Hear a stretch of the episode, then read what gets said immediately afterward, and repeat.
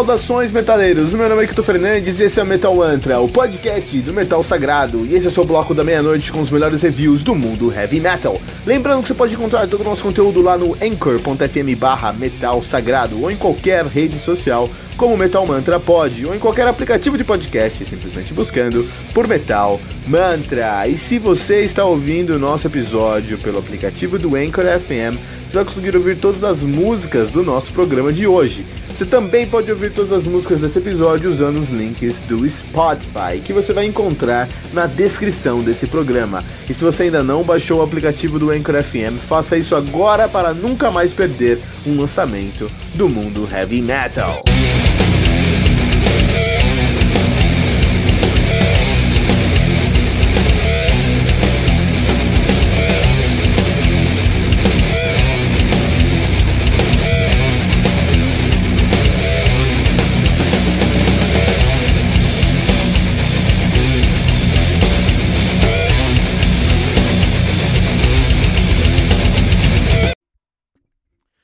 Disturbing the Noise do Atomica, álbum lançado em 1991 pela Cogumelo Records, álbum que contém com sete músicas, totalizando, acredite, 29 minutos de play. Que paulada na nossa orelha começa e termina. Você nem viu onde, você nem viu por onde passou. Você nem viu por onde passou esses caras.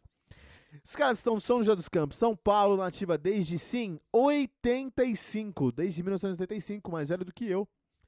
Ah, de 85 a 92, eles tiveram, uma, eles tiveram sua carreira, pararam em 92, voltaram em 2004, terminaram em 2009. Até 2009, desde 85 até 2009, a 2009 eles assumiram o nome de Atômica, como a gente está falando aqui, A-T-O-M-I-C-A.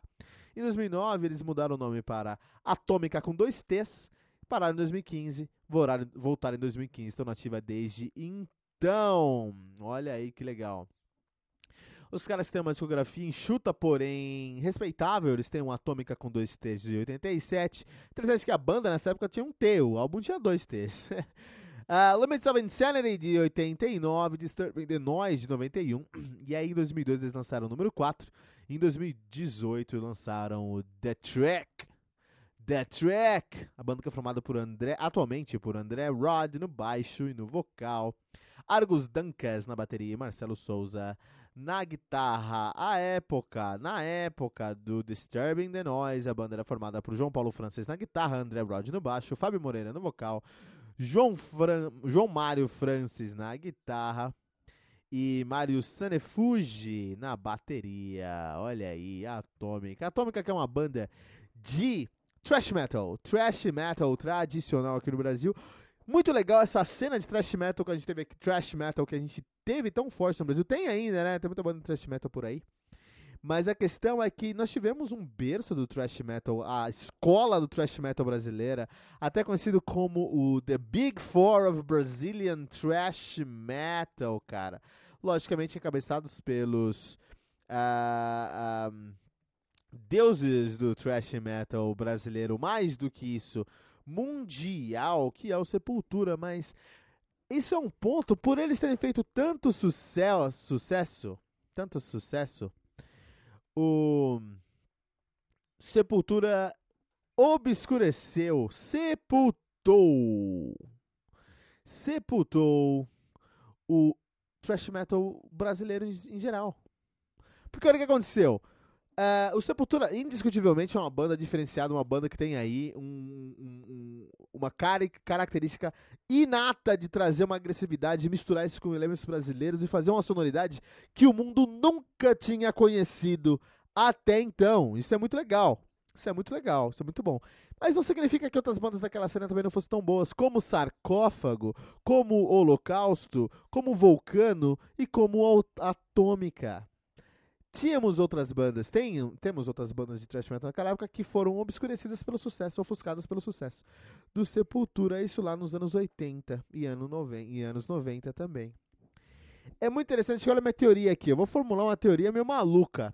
Hoje em dia, nós, uh, por outro, por um lado, nós não temos um Sepultura hoje em dia no Brasil, né? A cena, uma cena que eu comparo com a cena de thrash metal dos anos 80 no Brasil é a cena de deathcore, death metal deathcore do Brasil. Agora, nos anos 2000 e 2010, a gente tem aí o, o, o, Projeto 46, a gente tem o John Wayne, a gente tem outras bandas aí de thrash, de deathcore e death metal aqui no Brasil, né? Nessa cena. Só que como a gente não tem uma banda de expressão como Sepultura, nós acabamos tendo uma uma miríade, uma, uma, uma maior variação de bandas de deathcore aqui no Brasil. Olha aí, de death metal deathcore no Brasil. Não tem ninguém para ofuscar e obscurecer. Mas, por outro lado, ninguém assume um sucesso tão grande como assumiu aí o Sepultura. Então, será que é bom ou ruim a gente ter um Sepultura na, nos anos 80, mas não um Sepultura hoje em dia? Fica aí a minha crítica social. De qualquer forma, Atômica, eles fazem um som que é um trash de raiz, tá? Os caras trazem ali todos os elementos que você pode imaginar num thrash metal clássico. Dá até orgulho Dá até orgulho a gente ouvir assim um, um thrash metal brasileiro com tanta propriedade, com tanta qualidade. Os caras que realmente conseguem fazer um som aí uh, uh, que não deixa de desejar nenhum trash do mundo, cara. O trash da Bay Area, o trash alemão. Eu concordo que o nosso trash aqui, e especialmente do local, ele tem uma influência maior de overkill, de um trash metal mais europeu, de um trash metal mais alemão, Teotonic trash metal, Big Four do Teotonic trash metal, tá?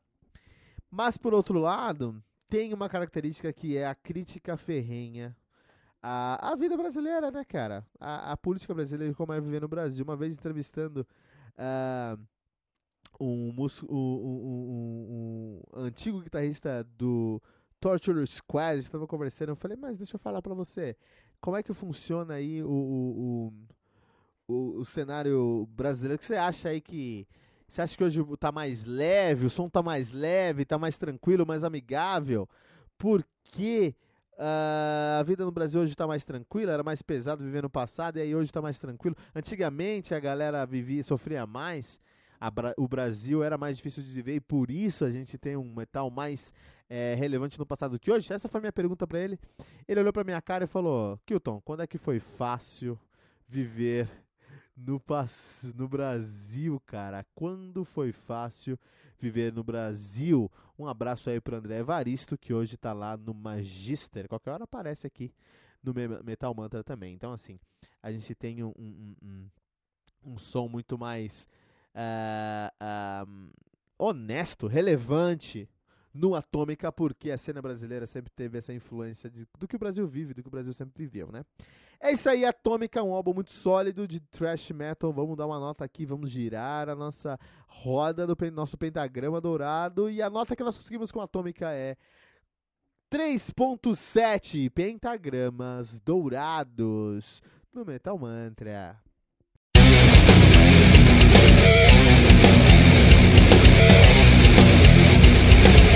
E ficamos por aqui com o nosso episódio de hoje, mas não se desespere, porque no Metal Mantra todo dia tem metal novo. Lembrando que você pode encontrar todo o nosso conteúdo lá no anchor.fm barra metal sagrado, em qualquer rede social como Metal Mantra Pod ou em qualquer aplicativo de podcast, simplesmente buscando por Metal Mantra. E se você está ouvindo nosso episódio pelo aplicativo do Anchor FM, você vai conseguir ouvir todas as músicas do nosso programa de hoje. Você também pode ouvir todas as músicas desse episódio na nossa playlist do Spotify, especialmente criada para esse episódio. Você vai encontrar o link na descrição desse episódio. Se você ainda não baixou o aplicativo do Anchor FM, faça isso agora mesmo para nunca mais perder um lançamento do mundo heavy metal. Não deixe de compartilhar esse episódio com todos os seus amigos headbangers usando a hashtag, hashtag Metal Mantra.